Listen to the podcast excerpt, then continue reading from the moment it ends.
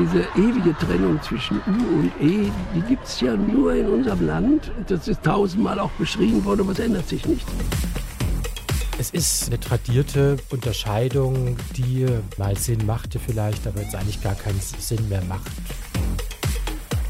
Vor allen Dingen aber hat sich auf der Ebene des sogenannten E-Theaters einiges getan, und zwar in der Auflockerung des Repertoires. Ein U-Anfang wäre perfekt geschmiert gewesen. Insofern ist diese Spaltung von E und U nicht mehr als Spaltung zu begreifen, sondern auch als ein Reservoir für Innovation und Weiterentwicklung. Wir haben gedacht, es ist dann ja auch nur ein Theaterabend, was soll dann schiefgehen?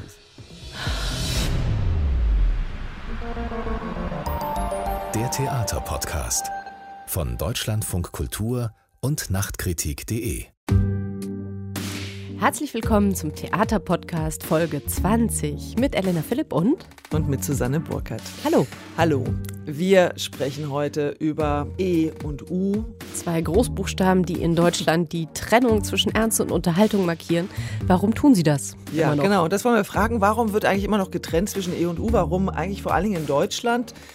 Wann hat das angefangen und äh, hat das vielleicht schon wieder aufgehört? Wir schauen auf eine Theaterinszenierung am Friedrichstadtpalast, bei der U und E aufs Schönste aufeinandertreffen und äh, haben verschiedene Gäste. Wir sprechen mit dem Schauspieler Fabian Hinrichs, der in besagter Inszenierung die Solo- und Hauptrolle spielte. Außerdem mit dem Intendanten des Friedrichstadtpalastes in Berlin, Bernd Schmidt. Ja, dann lassen wir uns auch noch ein bisschen Nachhilfe geben vom Theaterwissenschaftler Peter Wien Marx in Sachen Theatergeschichte.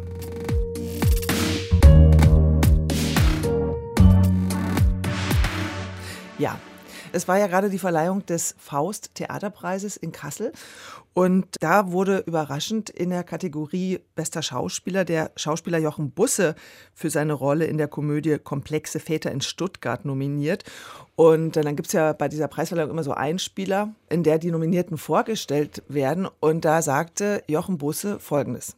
Ich finde es sehr mutig von dem Gremium, mich zu nominieren, weil erstens bin ich ein ziemlich alter Mann und zweitens komme ich aus der puren Unterhaltung und will die auch bis zu meinem Tod nicht mehr verlassen.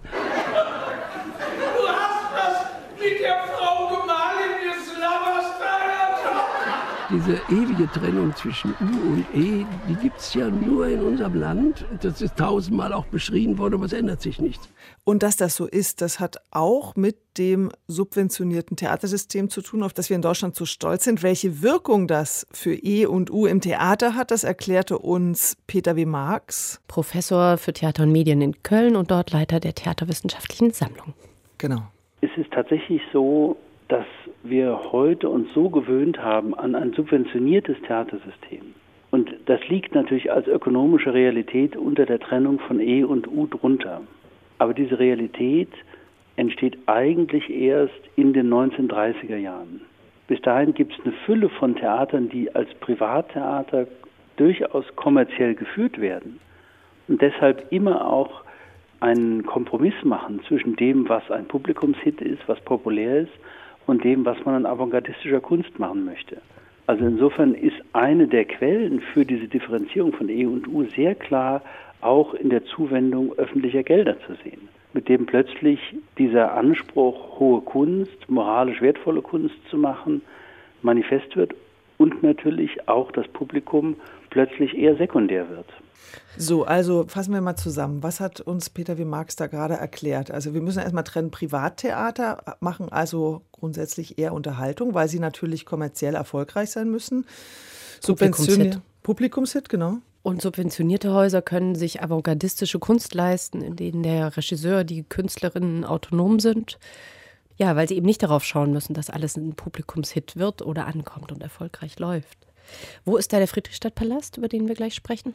Für dich? Naja, das, äh, das ist ja ein sehr gering subventioniertes Haus. Ich glaube, 15 Prozent kriegen die nur Unterstützung. Die müssen 85 Prozent ihrer Einnahmen selber erwirtschaften. Das ist ein ganz klarer Unterhaltungstempel. Friedrichstadtpalast ist ja als Revue-Theater tatsächlich ein ähm, Populärtheater im besten Sinne, weil die Karten, es gibt zwar sehr teure Karten, aber es gibt auch günstige Karten und die haben ja das Modell, dass sozusagen da busweise die Touristinnen äh, angekarrt werden. Die haben also ein sehr großes Publikum. Ähm, die haben doch gerade die Halbmillionenmarke geknackt für ihre aktuelle Show, die Grand Show Vivid. Ja, genau. Und jetzt können wir ja vielleicht auch mal sagen, warum wir eigentlich über den Friedrichstadtpalast sprechen. Richtig. Weil da nämlich ein E Regisseur ein eingezogen ist.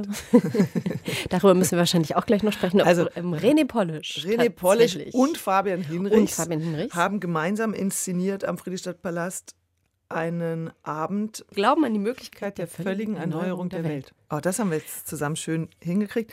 Also es gab diesen Abend und ja, der war eigentlich auch ein bisschen der Anlass, dass wir überlegt haben, über E und U zu sprechen, weil wir dachten, interessant. Also ich habe zuerst gedacht, dass es sich um einen Scherz handelt. Als ich gelesen habe, René Polisch inszeniert im Friedrichstadtpalast, dachte ich, hä, der übernimmt doch jetzt die Volksbühne. Was macht der jetzt im Friedrichstadtpalast? Und dann dachte ich, eigentlich eine tolle Idee. Warum? Weil René Polisch, er ist jemand, der mit dieser Revue-Welt und so, ich glaube, da gar keine Berührungsängste hat. Deswegen dachte ich, ja, das passt es gibt ja viele Volksbühnenregisseure, die damit liebäugeln. Also Herbert Fritsch mit seinem Körperslapstick. Ja, oder, der würde da auch gut hinpassen. Genau, Christoph Marthaler, der irgendwie den Dilettantismus ausstellt und natürlich irgendwie ganz stark weiß, wie man Komik herstellt. Wie das ja auch bei Rene Polisch oft ist. Vielleicht mhm. sagen wir ganz kurz, was da zu sehen ist an diesem Abend im Friedricher Palast mit Fabian Hinrichs und René Polisch. Also Fabian Hinrichs in einem goldenen Anzug und 26 oder 27 Tänzerinnen aus der Revue-Truppe des Friedrichstadtpalastes, die teilweise mit mit ihm auf der Bühne sind, die tanzen teilweise auch zusammen. Und er läuft diese ganze Tiefe der Bühne, diese 37 Meter Showbühne auf und ab und das Ganze in dem Bühnenbild der Grand Show. Das normalerweise mit bis zu 100 Leuten vollgestellt ist. Genau, auf der Bühne. So genau, also diese gigantische Bühne und es funktioniert größtenteils ohne Mikrofon obwohl der Raum natürlich anders als ein Sprechtheater gar nicht darauf ausgelegt ist, dass man ohne Mikrofon spricht, sondern eher die Stimme verschluckt. Also so angelegt ist, dass eben natürlich alles verstärkt ist und nicht nach außen dringt.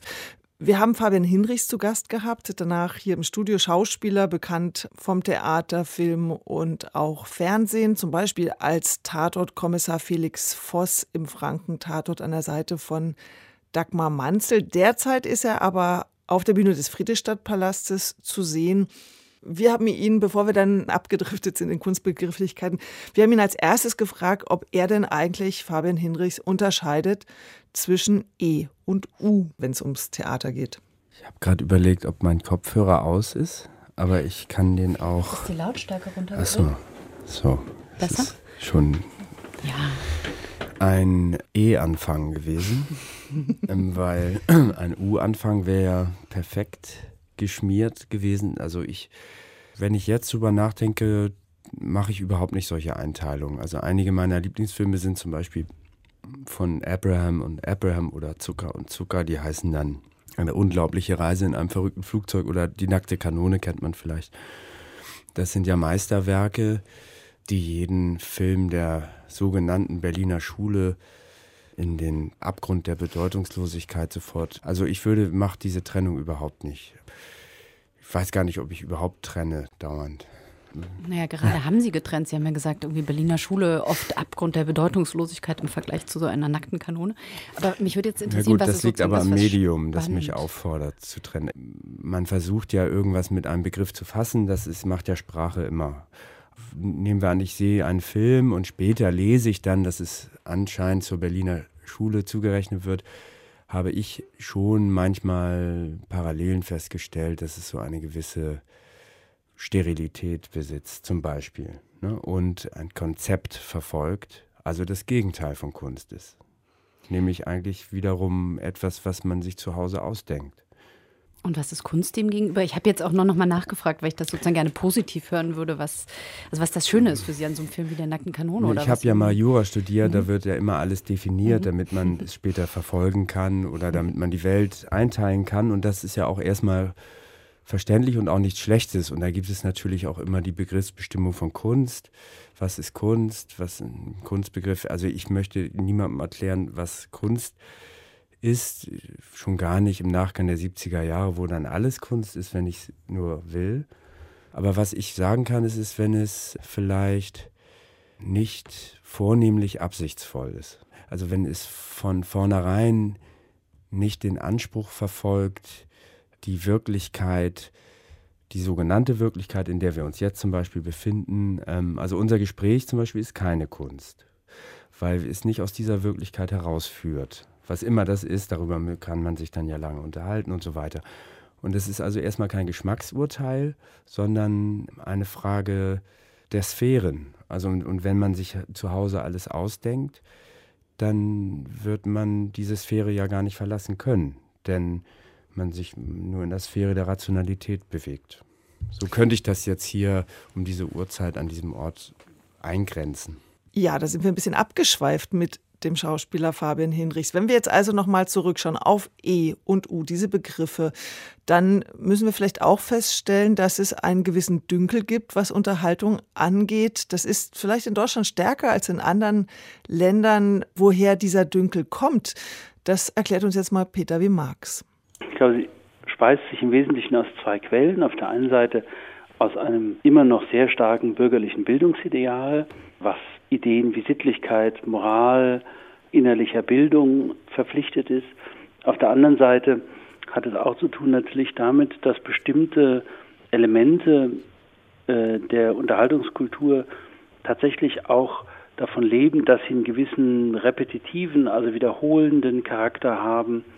Also weniger sozusagen die Kunstschöpfung aus dem Inneren oder aus dem großen Gedanken bieten, sondern zum Beispiel auf einer sehr präzisen Form von Rhythmisierung und Abläufen basieren. Denken Sie beispielsweise an Clownerien oder Slapstick-Performances. Da kommt es nicht darauf an, einen komplexen Subtext entwickelt zu haben, der performt wird, sondern es kommt auf die Präzision der Abläufe an. Und diese vermeintliche Einfachheit von diesen Unterhaltungsstrukturen trägt, glaube ich, mit zu diesem Dünkel bei da steckt ja auch eine Ideologie dahinter. Also wenn man Unterhaltung als Urlaub vom Alltag begreift und nicht als eine handwerklich präzise gemachte Form, ähm, Lachen herzustellen oder das Publikum mitzunehmen. Es ist ja auch, man kann ja auch sagen, wenn ich irgendwie diese Rhythmisierung im Griff habe als Theaterregisseur, dann kriege ich das Publikum auch, weil es dranbleibt. Das ist ja eine dramaturgische äh, Strategie auch. Aber wenn sozusagen das U einfach Eskapismus bedeutet, dann ist mir das auch zu simpel. Da bin ich auch dünkelhaft, der Begriff, den wir jetzt irgendwie verwenden. Das, ich will gut unterhalten werden. Also ich meine, Ernst Lubitsch sein oder nicht sein, ist wahnsinnig komisch, aber da geht es um was. Oder? Ja. Das, das sehe ich genauso wie du. Ich möchte auch keine banalen Liebessongtexte hören, das ist völlig richtig. Also E ist dann gut, wenn es eigentlich von U unterstützt oder gespeist wird. Von daher habe ich mich auch tatsächlich gefragt, ob diese Trennung noch gültig ist. Also ich meine, ja, ich erlebe die sehr oft im Theater, muss ich gestehen. da frage ich mich schon, wo ist das U hier? Also da langweile ich mich zu Tode und da spüre ich den Willen des Regisseurs oder so und denke, kann man das auch ein bisschen sinnlicher, lustvoller erzählen? Also ich vermisse das sehr, sehr oft, das U. Du nicht? Ja, aber die RegisseurInnen, die ja gerade gut beleumundet sind, bei denen gehört es schon dazu zum Handwerkszeug. Nikolaus Stehmann, der Jelinek irgendwie als Unterhaltungsshow inszeniert. Christopher Rüping, das sind Dionysos Stadt, wie er ja so ja, Elronen. gelobt. Ja, Elronen, genau. Also ich glaube, die Mischung aus E und U ist schon eher Standard. Hui, das Hui. ist eine steile These. Ich weiß nicht, Was? ich muss gestehen, dass ich mhm. das sehr, sehr oft vermisse. Da sind wir bei diesem präzisen Handwerk. Und zum Beispiel Kastorf und Polish kommen ja aus einer Tradition, wo man das gelernt hat. Also Polish irgendwie Gießener angewandte Theaterwissenschaft, Kastorf hier aus der alten DDR-Handwerksschule an den Theaterwissenschaften der Humboldt-Universität. Die haben ja diese Grundlage.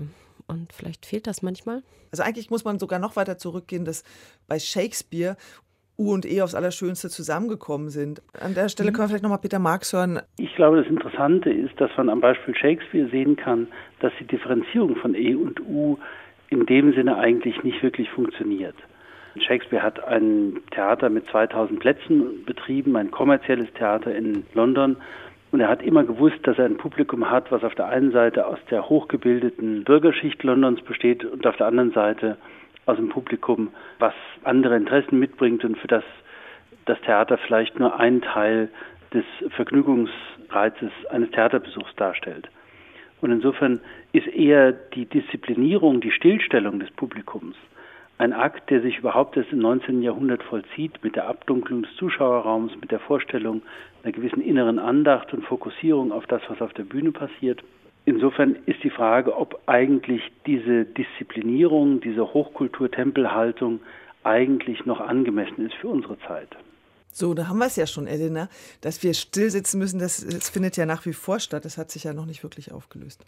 Die gängige Theatersituation mit Publikum hier, Bühne dort gibt es natürlich, aber ich es gibt doch auch da ganz viele Mischformen, partizipative Formate, immersive Formate, wo sich das Publikum bewegt durch eine Art Parcours oder jetzt gerade ähm, ist irgendwie die Relaxed Performance, äh, fängt gerade so an, ein Hit zu werden, wo Menschen reingehen können, die zum Beispiel Ticks haben und ständig lauten müssen, wie das ja in einem einen Rimini-Protokollabend war. Das was natürlich jemand, der eigentlich ständig irgendwie in Tourette-Syndrom ausbricht, schwer in so einem Theatersaal sitzen kann, wo das aber jetzt akzeptiert wird in solchen Relaxed-Performances, wo man rausgehen kann, reingehen kann. Also ich finde, auch da ist ja eigentlich relativ viel im Umbruch. Und wie Peter W. Marx sagt, ist es noch zeitgemäß, dass man wirklich zwei Stunden in Stille sitzt und sich etwas beguckt und dann äh, rausgeht, ohne sich beteiligt zu haben. Wie findest du das? Findest du das zeitgemäß oder eher sollte sich das eher mischen? also ich finde immer, dass es sich mischen sollte, aber ich finde es jetzt nicht so schlimm, wenn man zwei Stunden konzentriert in einem Raum einer Performance oder einer Veranstaltung folgt. Es darf halt nur nicht so wahnsinnig langweilig sein auf der Bühne und du sagst jetzt so, das, es klingt jetzt so, als wären überall Relax-Performances. Also wenn ich die großen Häuser in Berlin angucke, äh, die staatlich subventionierten, dann muss ich schon sagen, dass es die Regel ist, dass man da sitzt und auf die Bühne schaut ich, wie gesagt, wenn das, äh, was da passiert auf der Bühne, interessant ist, und das ist leider zurzeit, finde ich, relativ selten, dann ist das überhaupt kein Problem. Da kann ich auch fünf Stunden auf die Bühne schauen. Wir haben ja gerade Christopher Rüpping den Abend gehabt, äh, zehn Stunden Dionysus Stadt. Da ist man total gefesselt, weil das so unterhaltsam erzählt ist in so unterschiedlichen ästhetischen Formen. Da denkt man gar nicht drüber nach. Also da möchte man, dass es gar nicht mehr aufhört. Jetzt aber nochmal zurück zum Polish Hinrichsabend im Friedrichstadtpalast. Wir haben Fabian Hinrichs mal gebeten zu beschreiben, wie er und Brene Polish mit der Show umgegangen sind, die sie ja auch vorab gesehen haben. Also der Vivid Grand Show, die am ähm, Friedrichstadtpalast über mehrere Jahre läuft, damit sie die wahnsinnigen Millionenbeträge für ihre Produktion wieder einspielt. Wir haben das ein paar Mal angeschaut und es gibt ein paar Bedingungen, ähm, die kann man vorher wissen, muss man aber nicht. Also es ist nicht wie bei der Zwölftonmusik äh, da, sondern es ist so, dass es gibt dieses Bühnenbild und wir hatten in dem Sinne kein Budget für ein Bühnenbild. Das heißt, der Bühnenbildner als Autor entfällt. Dann gibt es das Licht. Nun muss man wissen, dass ich ja auch spreche und das Licht, äh, die sogenannten Moving Lights im Friedricher Palast relativ laut sind. Die Belüftung. Mhm. Das heißt, viele dieser Lichter wollten und mussten wir dann ausschalten, wollten das aber eh, weil es nicht unbedingt ein Licht ist, das sich dann für Sprechtheater eignet. Denn man will den, der spricht, ja auch sehen. Also würde mir so gehen, wenn ich da sitze. An erster Stelle muss man das Bühnenbild nennen. An zweiter Stelle muss man nennen, dass wir die Tänzer nur für sehr wenige Proben, dass sie nur bei sehr wenigen, ich Proben vorbeikommen konnten oder bei wenigen, äh, fünf oder sechs Proben, drei Stunden. So ist das entstanden. Das muss man nicht dazu wissen, denn es ist äh, genau richtig so, wie es ist. Aber das sind die Bedingungen. Naja, und dann habe ich ja auch gestanden, dass ich vorher auch noch nie im Friedrichstadtpalast war, außer mal zur Berlinale und dass ich die Show, die Vivid Grand Show, sehr unterhaltsam fand. Mit irrsinnig schönen Kostümen, perfekten Choreografien, handwerklich sehr, sehr gut gemacht ich habe sonst halt nicht so ein starkes Bedürfnis, zu Unterhaltungsshows zu gehen, so als Flucht. Also ich finde es total in Ordnung, das zu machen, aber ich möchte dann immer noch eine Geschichte mitnehmen oder noch einen zusätzlichen Gedanken. Ich habe halt immer das Gefühl, ich habe zu wenig Zeit, um irgendwo hinzugehen, um mich unterhalten zu lassen. Aber als ich es dann gemacht habe, fand ich es ganz toll.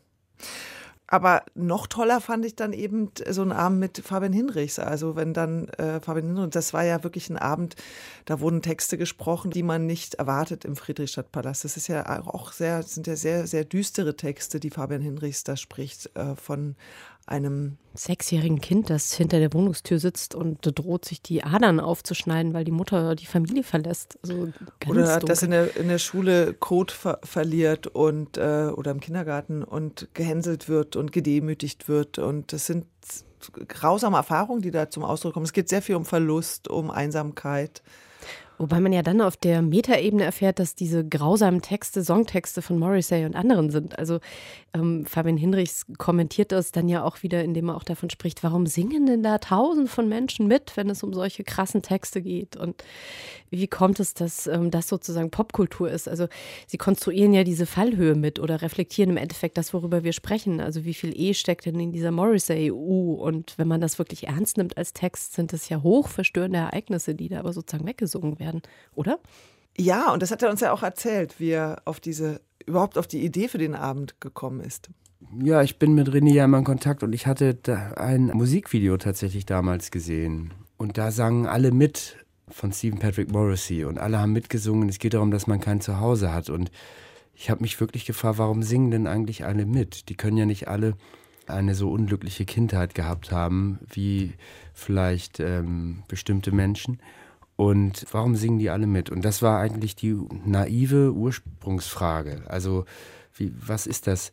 Und dass wir auch keine Scheu haben, dass man sagt, ach ja, schon wieder so eine Kritik an der Moderne und dies und das, sondern da wollten wir uns auch frei machen eben von diesen Kategorien, sondern von uns ausgehen, ähm, ja, über die Einsamkeitserfahrungen, die wir haben und die wir erlebt haben, aber das ist nicht jetzt rein autobiografisch, sondern die wir auch wahrnehmen grundsätzlich. Da, also da, das war eigentlich, was wir machen wollten. Genau, und das fand, fanden wir auch besonders interessant im Friedrichstadtpalast, das zu machen. Also an diesem Ort, eigentlich der Flucht, wo man sagen würde, es ist ein, ein Ort der Flucht, wo man sagt, ich war jetzt den ganzen Tag da und da und jetzt schaue ich mir eine Revue an und ich habe ja auch überhaupt nichts gegen Flucht. Also ich kann das total verstehen. Und dann haben wir uns gefragt, ob es für uns diese Orte der Flucht überhaupt gibt. Und das ist eben dann der Theaterabend selbst. Das ist für, also ohne das jetzt wieder erklären zu wollen, ist das für mich eigentlich ein äh, Ort der, der Flucht oder überhaupt des Seins. Und das andere ist vielleicht eigentlich alles äh, eher eine Fluchtbewegung, der ganze, all das. Das ist eher eine Zuflucht, Und, oder? Also ich ja, fand, es war in vielen Momenten sehr heimelig. Also es hatte was sehr Warmes auch. Also es nicht, war nicht nur melancholisch, sondern es gibt ja auch Momente, wo diese Gruppe sich mit ihnen sozusagen ins Einvernehmen setzt, wo sie korrespondieren und ähm, einfach eine ja. Stimmung herstellen, wo sie sagt, wir sind zusammen hier und wir haben jetzt eine Beziehung für einen kurzen Moment. Ja, aber dann hat die Gruppe gesagt, wir haben dich verlassen. ja, aber ich finde, es spielt auf beiden Ebenen, schließt sich ja nicht aus. Also ich kann ja auch sagen, nein, ich will nicht und trotzdem gibt es ja was. Also das, äh, ich finde, das kann man ja parallel empfinden und spielen. Ja, also ich kann nur sagen, wir haben uns also dann das nicht vorgenommen. Wir haben uns nicht gesagt, wir machen jetzt sowas oder sowas, sondern das ist eben daraus entstanden, wie eben aus unserer Arbeit zusammen. Wir haben auch versucht, eine gewisse, das kann ich schon sagen, eine gewisse Dichte herbeizuführen. Wir hatten zum Beispiel viel mehr Texte und so weiter. Aber da haben wir uns gedacht, nee, also warum? Also warum dann lieber das weglassen und darauf vertrauen, dass das gut so ist. Und das ist sehr gut. Und ich habe, glaube ich, auch diese leichte Behinderung, dass ich manchmal einfach die Sachen empfinde und dann einfach glücklich bin und dann kommen alle zusammen und analysieren und dann stehe ich da und sage, ich fand das gerade alles ganz toll und, und die anderen erklären mir, warum das gar nicht toll gewesen sein kann. Ich glaube, mein Problem mit dem Abend ist eigentlich eher, dass es so eine Gemeinde gibt um die Arbeit von Rene Polisch, wo dann irgendwie von, bevor man noch was gesehen hat, eigentlich alles schon großartig ist. Da merke ich so gewisse Widerstände in mir. Und das ist, glaube ich, das Einzige, was ich gegen mhm. diesen Abend hatte. Achso, Sie hatten was gegen den Abend. Achso, nee, nur als diese Empfindung, dass man sozusagen hingehen muss und ihn schon äh, eigentlich Aber es ist egal, ja gar kein passiert, Abend von René Polish. Sondern von Ihnen beiden. genau. Also, das, also es ist ja immer unsere Arbeit, immer gewesen. Also deswegen ist es vielleicht auch anders als andere Abende. Könnte ich mir vorstellen. Aber auch das weiß ich nicht, weil ich ja nicht außen bin. Es gab dann ja noch einen ganz kleinen Streit zwischen dir, Elena und Fabian Hinrichs, den wir dann abbrechen mussten, weil wir einen neuen Gast hatten, äh, nämlich über dieses Fangemeinde-Ding. Das fand ich ganz interessant, dass er gesagt hat, äh, in der Popmusik, da ist es ganz normal, Fan zu sein. Warum ist das eigentlich ein Problem, wenn es eine Theaterfangemeinde gibt? Ihr konntet das gar nicht ausdiskutieren letztendlich. Ich glaube, er hat auch sehr empfindlich reagiert auf dich. Aber ich fand den Gedanken interessant, da sind wir auch wieder bei U und E. Also warum ist es bei einer Band okay, Fan zu sein und ist es okay, im Theater Fan zu sein? Ich würde ja sagen, ich bin auch René Polish-Fan. Ich finde Fandom im Theater ganz großartig. Also je mehr Leute diese Kunstform lieben, umso besser. Was ich eigentlich damit meinte, ist, dass es ähm, Kritikerinnen, Kollegen gibt, bei denen ich den Eindruck habe, dass die als René Polish-Fans in so einen Abend gehen und dann darüber schreiben. Und das finde ich persönlich ein bisschen problematisch, weil das nicht für mich nicht mit dem Beruf des Kritikers zusammengeht. Also Fan kommt von Fanatiker, Fanatic, also jemanden, der eben genau das Gegenteil macht, der sich ähm, berauschen lässt, ergriffen ist, unkritisch auf sein, den Gegenstand seiner Liebe guckt, indem er mit einer, in einer emotionalen Beziehung steht Und äh, ich verstehe, Kritiker seien eher als jemand, der versucht, eine Distanz zu wahren und eben dieses Außen zu konstruieren, von dem Rene Polle spricht, dass er das nicht hat. Also das ist eine ganz andere Rolle, ob man sich da jetzt sozusagen in den Sog begibt oder ob man versucht, gjort. Auch zu erklären, wie so ein Sog entsteht. Und ähm, das kann man ja bei Hinrichs Polish ganz gut beschreiben, finde ich. Also zum Beispiel hat ja äh, Fabian Hinrichs gerade von der Intensität gesprochen. Und du hattest es am Anfang gesagt, er ist allein auf der Bühne, schafft es, diesen riesigen Raum zu füllen, allein mit seiner körperlichen Präsenz und dem, was er da sozusagen an Energie aufwendet, um den zu begehen und zu belaufen. Also es wird gar nicht so, als wäre er da verloren auf der Bühne, sondern nee. er schafft das ja, das irgendwie hinzubekommen. Und Intensität auch im Gegensatz zu dieser Grand Show Vivid. Ich habe äh, den Abend Abend von Polish und Hinrichs auch so ein bisschen als einen Kommentar verstanden. Also, dass man eben nicht die Leute zuballert mit noch der nächsten lauten Musik und irgendwie noch vier Leute, die im Quartett singen und dann gibt es irgendwie noch Bühnenaktionen mit 20 Tänzerinnen und das Orchester ist zu sehen. Also, da weiß man ja gar nicht, wo man hingucken soll. Es ist ja immer Bam, Bam, Bam, maximale Intensität mit kleinen Momenten des Absinkens. Und da setzt Fabian Hinrichs einfach was ganz anderes, so eine gewisse Stille und Ruhe, also eine andere Rezeptionshaltung. Das fand ich sehr angenehm. Ja, das ist ein guter Moment, Bernd Schmidt einzuführen in unseren Theaterpodcast. Er ist der Intendant dieses Friedrichstadtpalastes, wo dieses Bam Bam immer stattfindet, nämlich diese Grand Show Vivid. Und der hat ja René Polish die Bühne überlassen. Darüber haben wir mit ihm gesprochen, wie das dazu kam. Das wird er uns auch gleich eine absolute Neuigkeit verraten. Bernd Schmidt äh, leitet seit zwölf Jahren den Friedrichstadtpalast ziemlich erfolgreich. Wir haben ihn zuerst gefragt, wie er E und U definieren würde. Es ist eine tradierte Unterscheidung, die in gewissen Bereichen mal Sinn machte vielleicht, aber jetzt eigentlich gar keinen äh, Sinn mehr macht für mich. Ja? Wenn man auch so anschaut, was äh, Barry Kosky an der komischen Oper macht, finde ich es manchmal schwierig zu sagen, dass das jetzt E ist und was wir machen ist U. Äh, er macht ja auch Stücke, die früher im großen Schauspielhaus äh, und im Vorgängerbau des Friedrichstadtpalastes liefen, führt er heute auf als Operetten.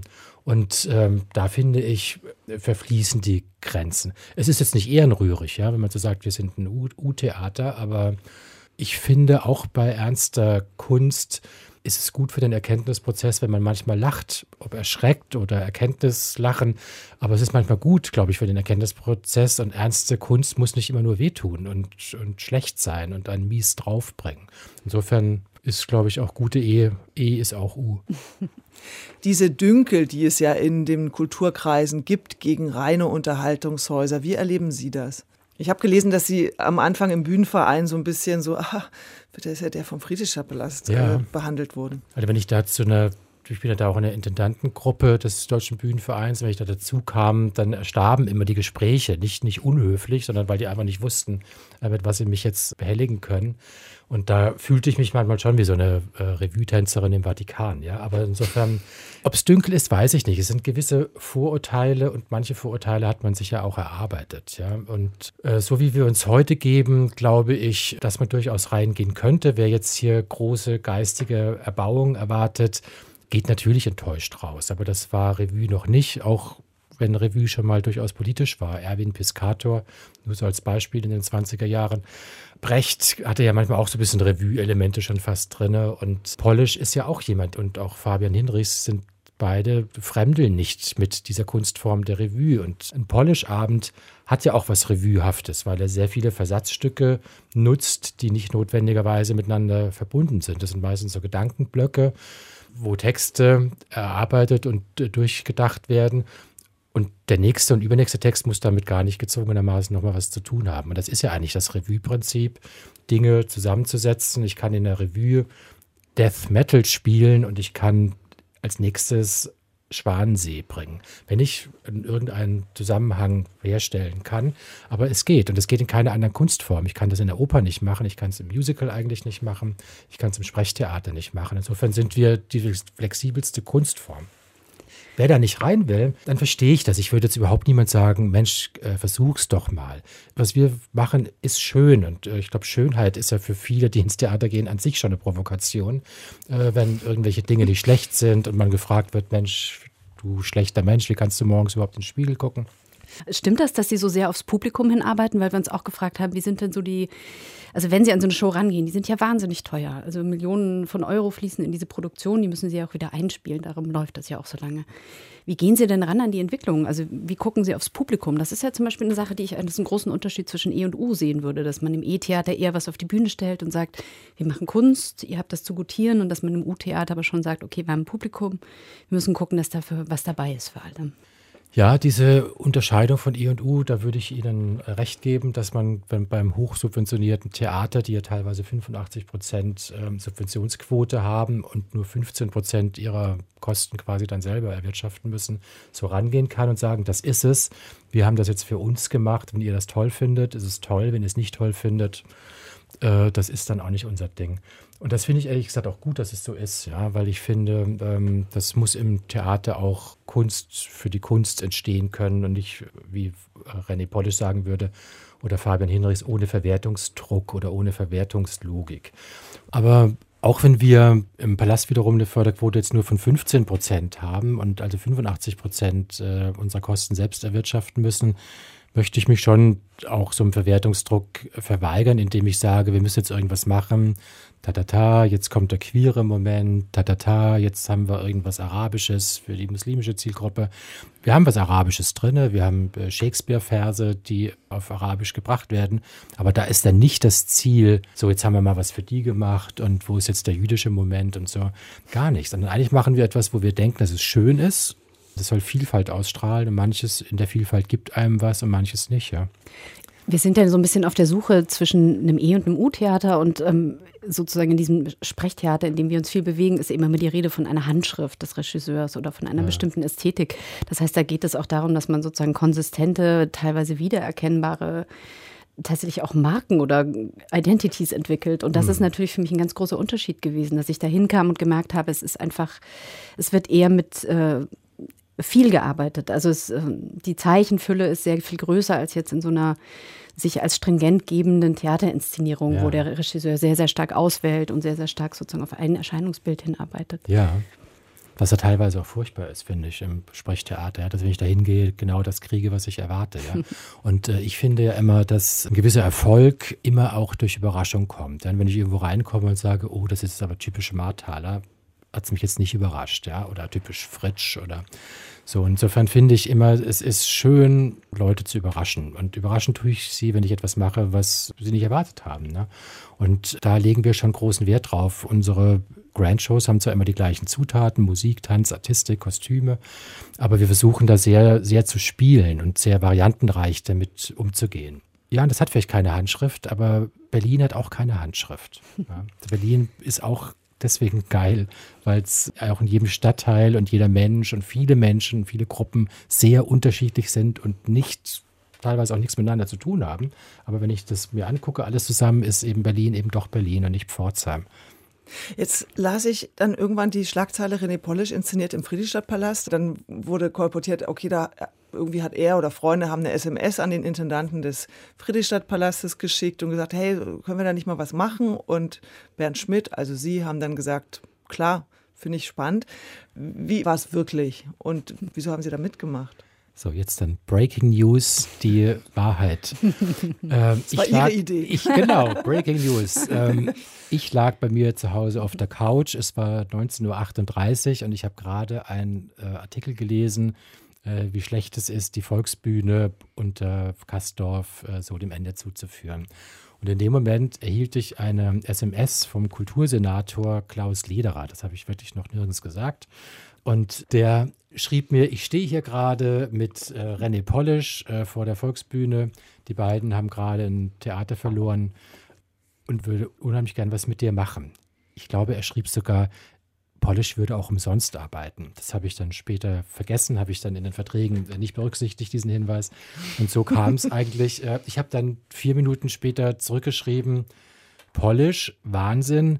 Ich habe keine Idee, was das werden sollte, aber großartig, wir sollen unbedingt reden. Ja, ich konnte es mir in dem Moment auch nicht vorstellen. Ich kenne nicht alle Werke von Polish, der hat ja über 100 Sachen gemacht, aber ich würde mal sagen, 30 Sachen von ihm habe ich schon gesehen. Ich bin wirklich ein großer Freund seines Arbeitens, seiner Herangehensweise, Er ist tiefsinnig, er ist witzig, manchmal tut es weh. Und das fand ich toll. Und ich konnte mir Polish am Palast vorstellen, weil ich wusste, dass er das, was wir machen, auch irgendwie gutiert. Also er ist jetzt nicht derjenige, der tot umfällt, wenn er eine Paillette sieht oder einen Samtvorhang. Und insofern wusste ich, der könnte bei uns eigentlich gut reinpassen. Am Anfang hat er das mit Martin Wuttke äh, vorgehabt und äh, später wurde dann äh, Fabian Hinrichs daraus, äh, was natürlich auch, also ich schätze Martin Wuttke sehr, sehr, sehr.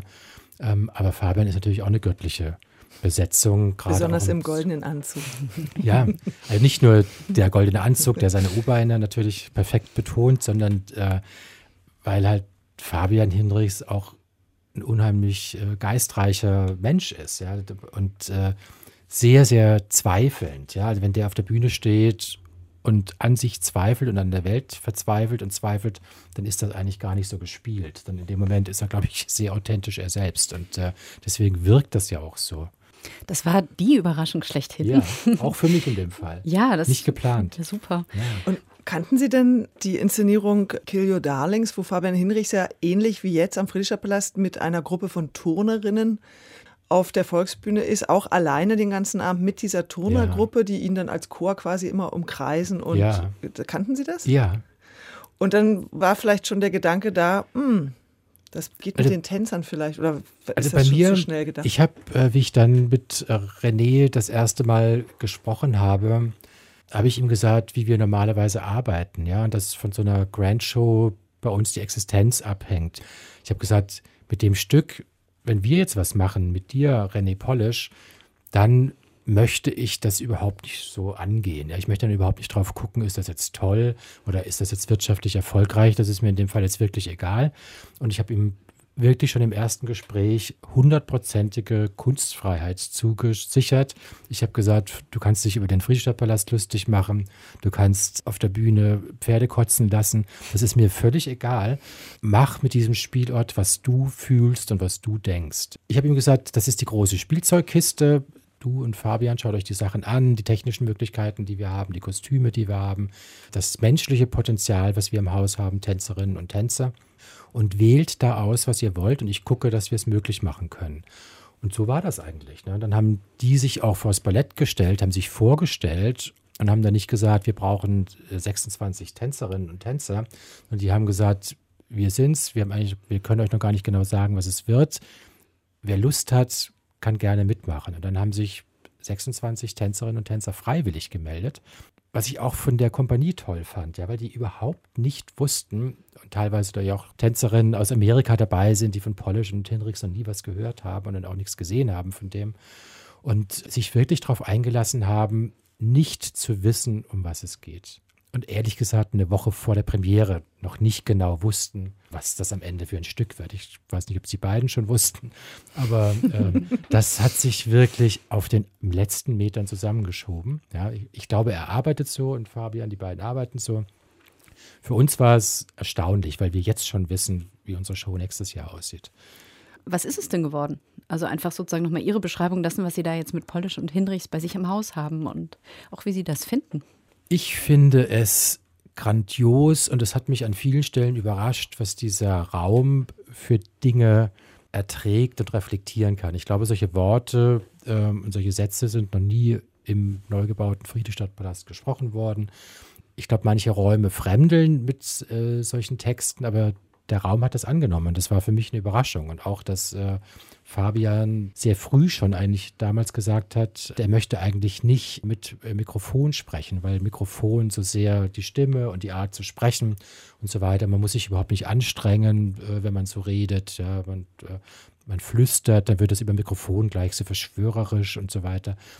Das wollte er nicht und das hätte ich nicht gedacht, dass das in diesem Raum so funktioniert. Ja, ich meine, das ist ja auch, finde ich, wahnsinnig mutig, 1400 Leute anzutexten ohne Mikrofon.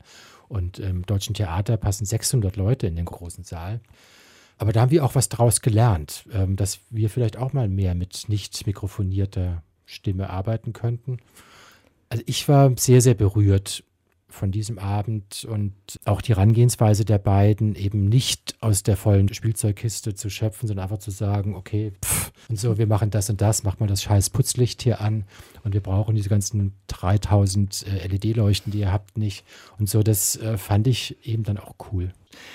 Ja, Bernd Schmidt, an der Stelle können wir vielleicht noch kurz reden über das Publikum in beiden Aufführungen, also in ihrer Revue und in der Polish-Hinrichs-Inszenierung und auch die Kickline oder Girl-Reihe oder Chorus-Line genannt, äh, findet sich in beiden Aufführungen. Das ist ja so das Markenzeichen des Friedrichstadtpalastes, aber doch in sehr unterschiedlichen Formen. Ja, was die Girl-Reihe angeht, ist natürlich, wenn unser normales äh, Publikum für unsere Grand-Shows kommt, die, die, freuen sich natürlich schon auf die Girl-Reihe, weil das auch eben wirklich etwas sehr, sehr Besonderes ist, eben schon seit den 20er Jahren. Das ist natürlich äh, für viele Polish-Gäste, die in der Tat nach meinem Eindruck auch das erste Mal zu uns reinkommen, die wissen vielleicht erstmal gar nicht, zu was sie da in dem Moment gerade gebeten sind. Ja. Und äh, man muss schon auch sagen, äh, was man da sieht, ist natürlich ein Zitat und eine äh, Variation einer Girl-Reihe. Es ist zwar beeindruckend, wie Fabian da 21 Mal jetzt das Bein hochgerissen hat. Das ist wirklich verdammt anstrengend. Aber die Girl-Reihe, die wir abends machen, ist wirklich kein Vergleich dazu. Ja, das ist, äh, da sind die Beine noch mal ein paar Zentimeter weiter oben und die Kraftanstrengung ist wirklich in den letzten Zentimetern und das ist eine unvergleichbar andere Geschichte. Ja, das ist jetzt ein bisschen Trabant und Porsche, was man hier von den beiden Qualitäten der Girl-Reihe. Ich möchte zu denjenigen sagen, die jetzt gesagt haben, sie haben die Girl-Reihe schon gesehen, weil sie bei Polish waren. Ja, genau, ihr habt die Trabi-Variante der Girl-Reihe gesehen. Was das Publikum angeht, ja, sicherlich äh, ist es auch andere finanzielle Möglichkeiten, deswegen haben wir auch ein ganz anderes Preisniveau extra gewählt. Wir haben wirklich günstige Preise. Wir haben auch die Preise im Foyer runtergesetzt. Die sind normalerweise auch ein bisschen teurer und äh, haben uns wirklich auf dieses Publikum auch äh, eingestellt. Was ich gerade noch mal fragen wollte, Sie sagten ja vorhin, Polish und Hinrichs hatten quasi carte blanche und Sie hätten auch gesagt, kritisiert uns als Friedrichstadtpalast. Das ist ja jetzt so direkt wenn nicht. Sie wollen. Genau, wenn Sie wollen. Gesagt, genau. Ihr könnt euch lustig machen, ihr könnt wirklich uns in Dreck ziehen. Wie fühlen Sie sich denn jetzt kommentiert durch äh, den Glauben an die Möglichkeit einer völligen Erneuerung der Welt? ich glaube, die spielen sehr charmant mit dem Friedrichstadtpalast. Die große Showtreppe, die reinkommt, die würden wir so nie inszenieren. Das wird ja da mit einem Trommelwirbel angekündigt. Bei uns ist die sehr viel selbstverständlicher da. Wir würden da nie so ein Laserlichtspektakel drum machen, nur weil so eine blöde Brücke da reinfährt. Aber es ist natürlich so im Kontext dieses Stückes, natürlich trotzdem wieder witzig und äh, natürlich auch deswegen, weil sie alle äh, Schutz suchen in dieser Brücke und die Brücke dann wegfährt. Und das fand ich so, Obdachlosigkeit unter der Showbrücke, das fand ich dann doch wieder ein sehr schönes Bild. Ja. Das war Bernd Schmidt, der Intendant des Berliner Friedrichstadtpalastes, zur Frage E&U und was seine Showtruppe und er selbst von dem, der Kooperation mitgenommen haben mit René Polisch und Fabian Hinrichs. Was haben wir denn mitgenommen, Susanne? Was hast du mitgenommen? Was ich mitgenommen habe, ist, dass es ein gutes Potenzial gibt in der Wechselwirkung von U und E. Also so wie diesem Friedrichstadtpalast dieser Einzug von René Polisch und Fabian Hinrichs ganz gut getan hat. Also, dass da Gedanken in diesen Unterhaltungsraum kommen, die sehr, sehr tiefgreifend sind, dass das aber total gut funktionieren kann. Und das habe ich dann gedacht, man könnte eigentlich auch in diese Show mehr Sachen einbauen, die einen größeren Gedankenimpuls auslösen, also und trotzdem noch wahnsinnig unterhaltsam sein. Also dass sich das beides wechselseitig bedingen kann und das E sehr viel mehr U vertragen könnte, oftmals. Wer Zweifel hat an der ganz großen Ehehaftigkeit von René Polish ist ja Derek Scully, der Deutschland-Korrespondent der Irish Times. Der schrieb, würde ich meiner Redaktion diesen Text anbieten, würde er als seicht verlacht. Also der da eine, gerade eine sehr harsche Polemik geschrieben hat und äh, auch seine Absage an das Theater von Polish verkündet hat, er würde sich das nicht mehr anschauen.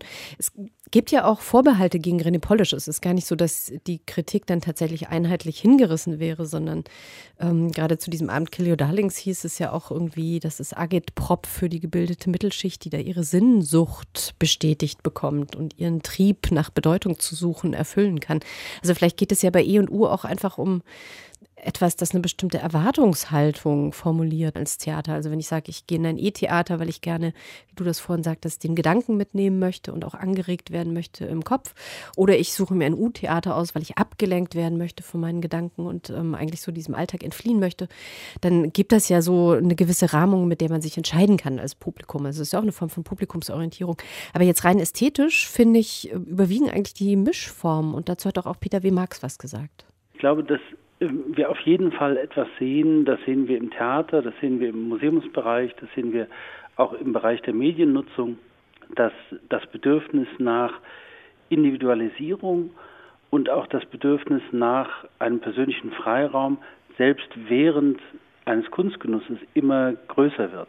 Wenn Sie sich anschauen, dass beispielsweise selbst das Fernsehen als Form des Home Entertainments inzwischen den Streamingdiensten nachgerade unterlegen ist, dann ist, glaube ich, sehr deutlich, dass die Menschen mehr Freiheit wollen, weniger Disziplinierung wollen.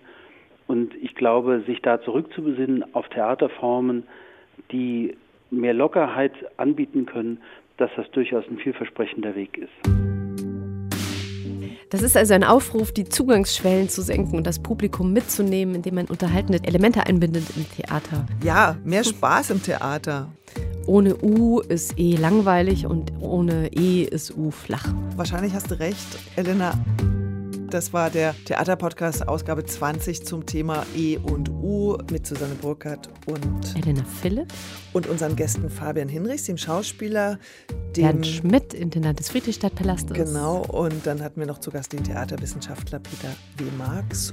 Und äh, Elena, das war unser letzter Podcast für dieses Jahr. Wir wünschen euch ein schönes Jahresende und ähm, ja, empfehlt uns weiter. Und äh, wenn ihr Wünsche, Anregungen, Ideen habt, dann bitte an unsere E-Mail-Adresse theaterpodcast.deutschlandradio.de oder kommentieren bei Nachkritik.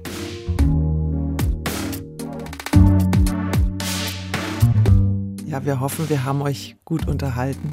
Ich möchte noch ein ernstes Auf Wiedersehen sagen. Und ich ein super lustig unterhaltsames Tschüss, bis zum nächsten Mal. Bis dann.